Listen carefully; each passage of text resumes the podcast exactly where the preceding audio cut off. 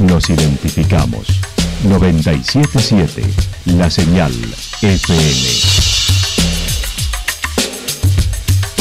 Valle de Calamuchita, Córdoba, Argentina.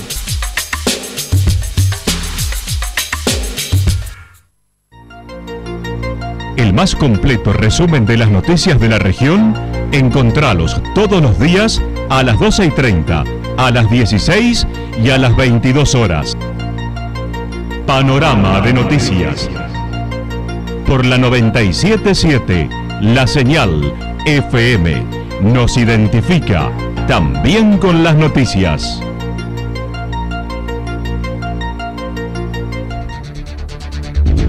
Municipalidad de Villa del Lique. Una forma de vivir. Gestión Ricardo Zurdo Escole.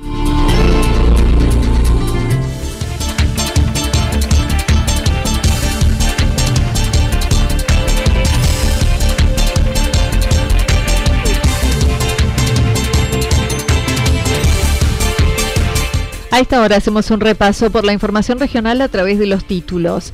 El 8 de noviembre se levanta el control sanitario de acceso norte de Calamuchita. Inicia la prescripción 2021 y ya está casi completo el nivel inicial en Yacanto.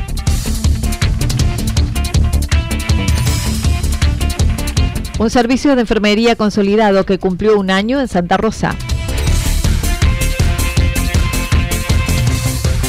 Lo estoy llorando como se llora a un padre, dijo Orlando Morales por la muerte de Mario Pereira.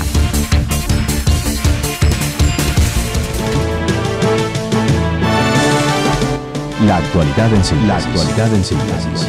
Resumen de noticias regionales producida por la 977 La Señal FM. Nos identifica junto a la información.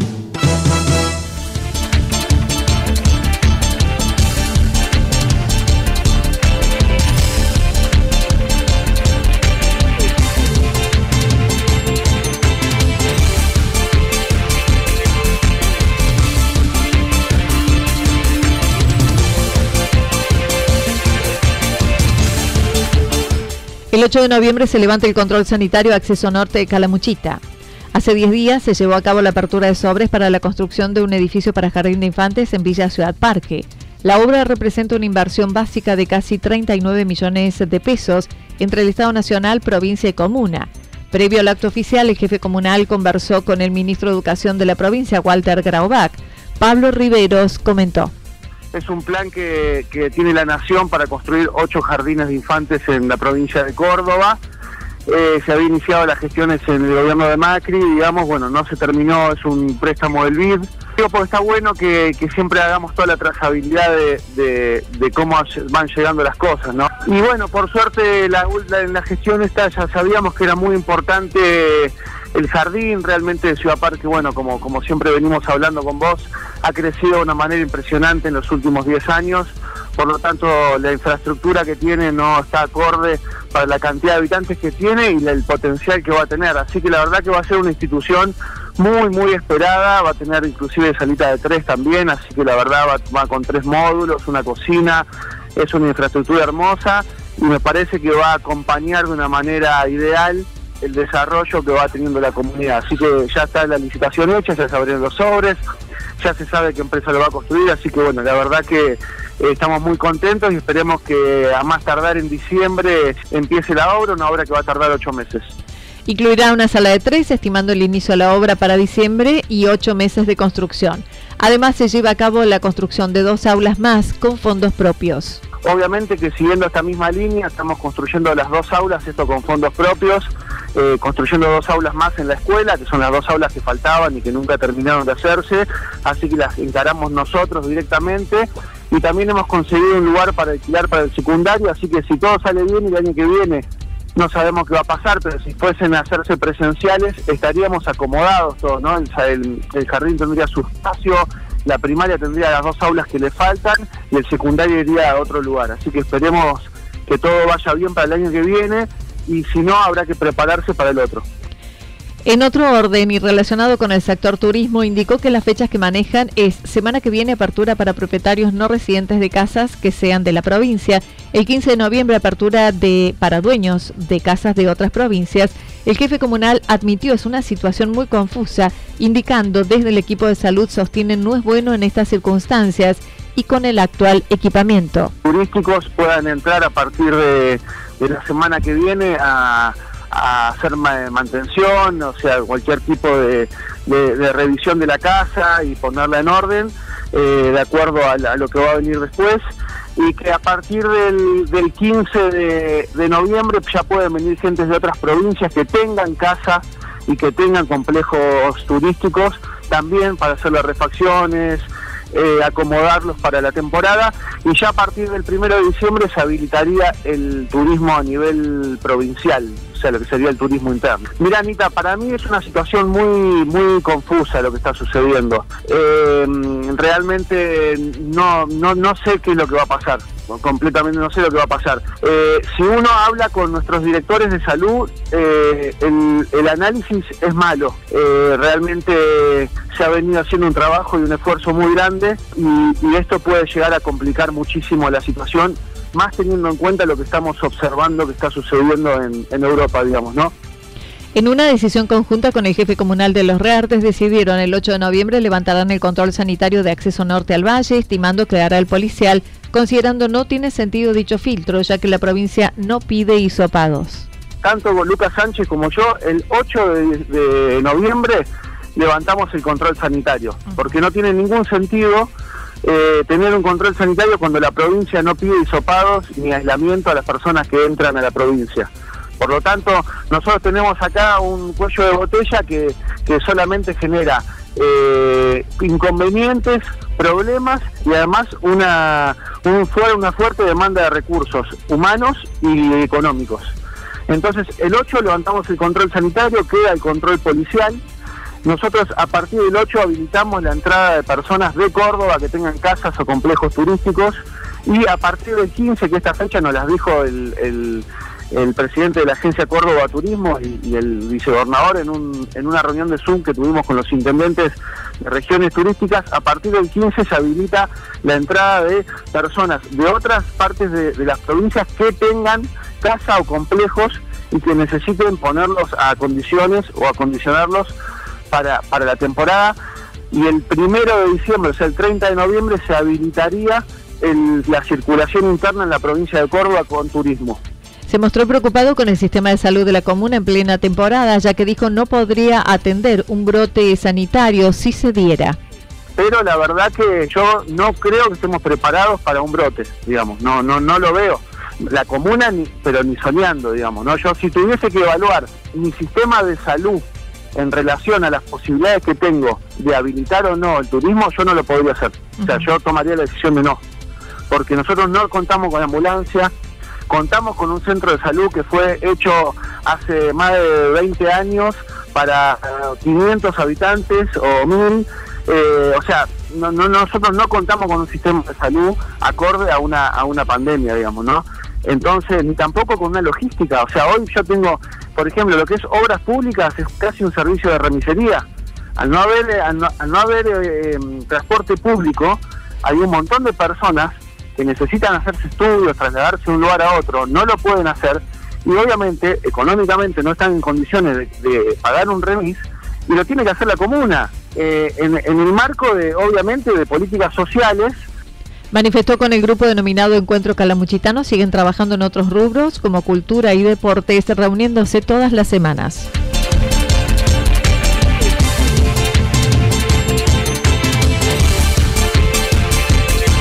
Inicia la prescripción 2021 y ya está casi completo el nivel inicial en Chacanto, acercándonos al ciclo lectivo 2021, el Jardín de Infantes de la Escuela French Beruti evaluó el año con los más chiquitos, destacando el acompañamiento de la familia a pesar de los impedimentos de la conectividad. Andrea Soto destacó. Hemos tenido, realmente nos hemos quedado sorprendidos de la, respuesta de las familias y cómo nos han acompañado. Eh, en algunos casos con el tema de la conectividad buscamos la manera de resolverlos con, con soportes de papel o con cuadernillos, pero en realidad estábamos muy conformes con eh, la participación de la familia, en esta manera nueva de estar juntos y también con los otros niveles. Eh, nosotros tenemos la oportunidad de estar juntos una vez al mes cuando se entregan los, los bolsones de PICOR y es la oportunidad que tenemos de también establecer algunas pautas de trabajo para seguir eh, articulándonos. En este mes se lleva a cabo la prescripción para los niños que ingresan por primera vez a la institución, que deberán hacerlo a través del Ciudadano Digital del Gobierno de la provincia de Córdoba. Bueno, en nuestro caso en particular, eh, nosotros eh, nos comunicamos con los padres a través de los grupos y preparamos un tutorial primero para explicarles cómo debían hacer aquellos, aquellas familias que no, fueran, no, tuvieran eh, no fueran ciudadanos digital, para que lo primero que tenían que hacer era tener esta aplicación. Una vez que ya todos los grupos sabíamos que lo tenían, los papás de cinco sobre todo que tienen que inscribir a sus niños para primer grado, les pasamos la información que llega desde el ministerio, eh, la fecha, eh, los, que tienen que tener la documentación del niño a mano y la de ellos para poder completar la planilla de preinscripción, que es muy sencilla para que pueda ingresar al año siguiente. Estimó para el 2021 está prácticamente lleno las salas de 4 y 5 de acuerdo con el relevamiento y con los niños que vienen ya en las salitas previas tenemos prácticamente eh, llenos los dos turnos, o sea que para el próximo año nos quedan muy pocos lugares para las salas de 5. También lo mismo pasa en las salas de 4, o sea que nos quedarían los lugares disponibles a algunos de salas de 3, porque también nosotros, eh, los niños de, sala cuna, tienen prioridad y como así también los hermanitos. O sea que como siempre nuestro jardín y nuestra comunidad va creciendo y, siempre estamos con lo justito. ¿eh? Aún no se ha establecido la modalidad del acto de colación de los alumnos que terminan la educación inicial.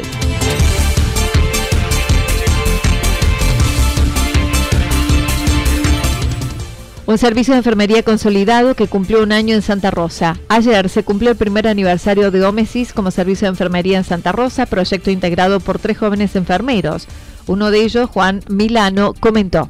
Cuando arrancamos el año pasado, antes de arrancar en realidad, sabíamos los tres individualmente que eh, esto, digamos, iba a tener un buen camino. No nos imaginábamos que iba a ser, digamos, digamos, un crecimiento eh, tan importante, ¿no? Ser evidentemente que, bueno, esto de la pandemia puntualmente ha hecho que requieran aún más del servicio nuestro. Y bueno, eh, teníamos unas expectativas que tal vez no difierían mucho de lo que es la actualidad. Sabíamos que íbamos a tener mucho trabajo, sabíamos que íbamos a dar un servicio a la comunidad único, digamos, este, somos los primeros en el valle, entonces iba a ser una, gran labor. Lo que sí, bueno, sabemos que, eh, como te repetía, el tema de la pandemia ha hecho que, por un lado, eh, digamos, se frenan algunas actividades previstas de OMESIS, como por ejemplo el hecho de las capacitaciones físicas, digamos, el, hecho de estar en contacto físico, en contacto, digamos, en un lugar, no lo pudimos hacer, eh, pero por otro lado sí salieron otras puertas Destacó es un servicio único en el Valle que debieron hacer adecuaciones desde su fundación, ya que la pandemia los atravesó y debieron suspender algunos proyectos como capacitaciones y reforzar el servicio de enfermería, cuidadores, acompañantes terapéuticos en salud mental e internación domiciliaria. Es un servicio de enfermería a domicilio puntualmente, no tenemos un lugar físico porque justamente actuamos en el domicilio de cada paciente. Esto se ha, bueno, como te decía, se ha incrementado mucho puntualmente lo que es la internación domiciliaria, que es nuestro fuerte, por decirlo así, porque es eh, el familiar nos llama cuando tienen alguien integrante de la familia, tal vez algún adulto mayor o tal vez alguna persona, un paciente que tenga que sea de riesgo y necesita de los servicios de enfermería dentro, no en una institución, por ejemplo, en un hospital, en una clínica, por los riesgos que se corre hoy por hoy, entonces prefieren que quede en la casa y se hacen los mismos cuidados, puede ser las horas que necesiten o 24 horas. A esto nosotros llamamos internación domiciliaria, de hecho eh, se ha incrementado, bueno, tenemos tres perfiles, digamos, en, dentro del equipo.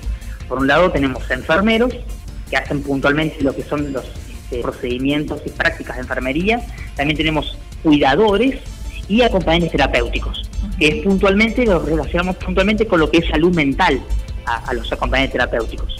Incorporaron además el alquiler de insumos ortopédicos y el paso siguiente será expandirse a otras localidades.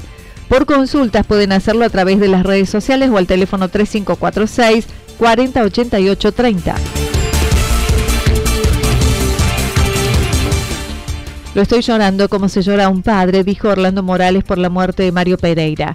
Con la noticia sorprendente del fallecimiento de Mario Pereira, conductor del programa de mayor trayectoria de la radiofonía cordobesa y co-creador de Cadena 3, Orlando Morales forma parte del equipo de la radio y una relación estrecha con el desaparecido director artístico.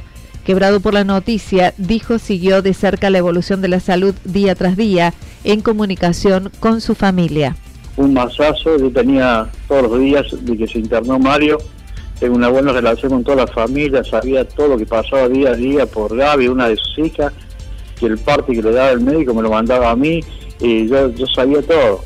Y me extrañó mucho primero el día sábado a las 4 de la tarde, el parte que me mandó que había una recuperación en la madre y en el padre, y al otro día a las 3, media, 4 de la mañana, eh, son el teléfono primero, yo lo, siempre lo dejo en carga y al rato, bueno, amaba a levantarme y me quedé, y después escuché que entraba un mensaje y me levanté y digo, algo, pasa, ¿viste? algo pasa y me levanté y me fijo en, los mensajes y la Gaby que me, puso, se fue papá, te juro que me mató, me mató y no podía creer y nada, y yo se lo dije siempre al aire, cada vez que salía al aire y había alguna nota que hacía o me pasaba, siempre vivía agradeciendo a él al aire todo lo que me ayudó, porque él me abrió el camino, no, no un camino no me abrió, él me abrió una avenida.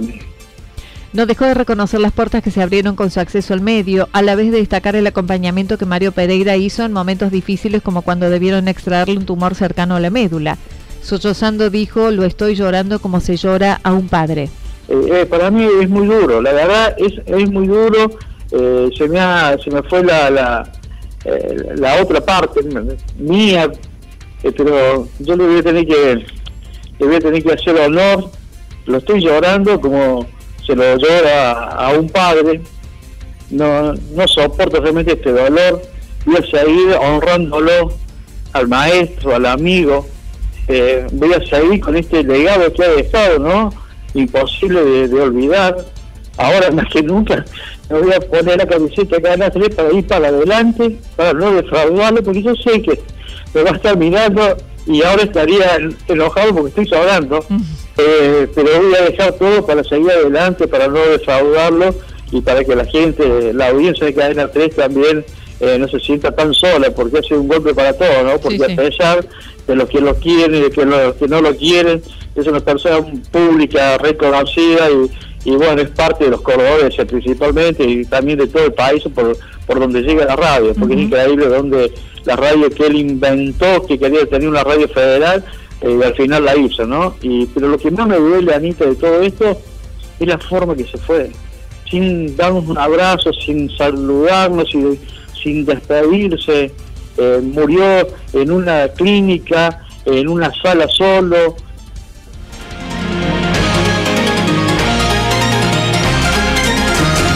La información regional actualizada día tras día. Usted puede repasarla durante toda la jornada en www.fm977.com.ar. La señal FM nos identifica también en Internet.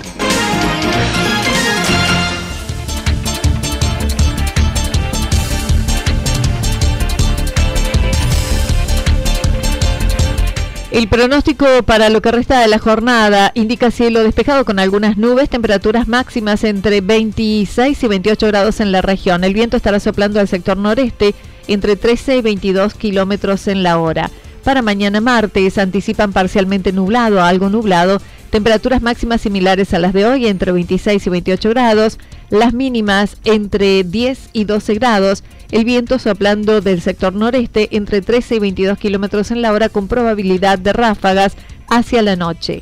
Datos proporcionados por el Servicio Meteorológico Nacional. Municipalidad de Villa del Lique. Una forma de vivir. Gestión Ricardo Zurdo Escole. Lo que sucedió en cada punto del valle. Resumimos la jornada a través del informativo regional en la 977. 977 La Señal FM.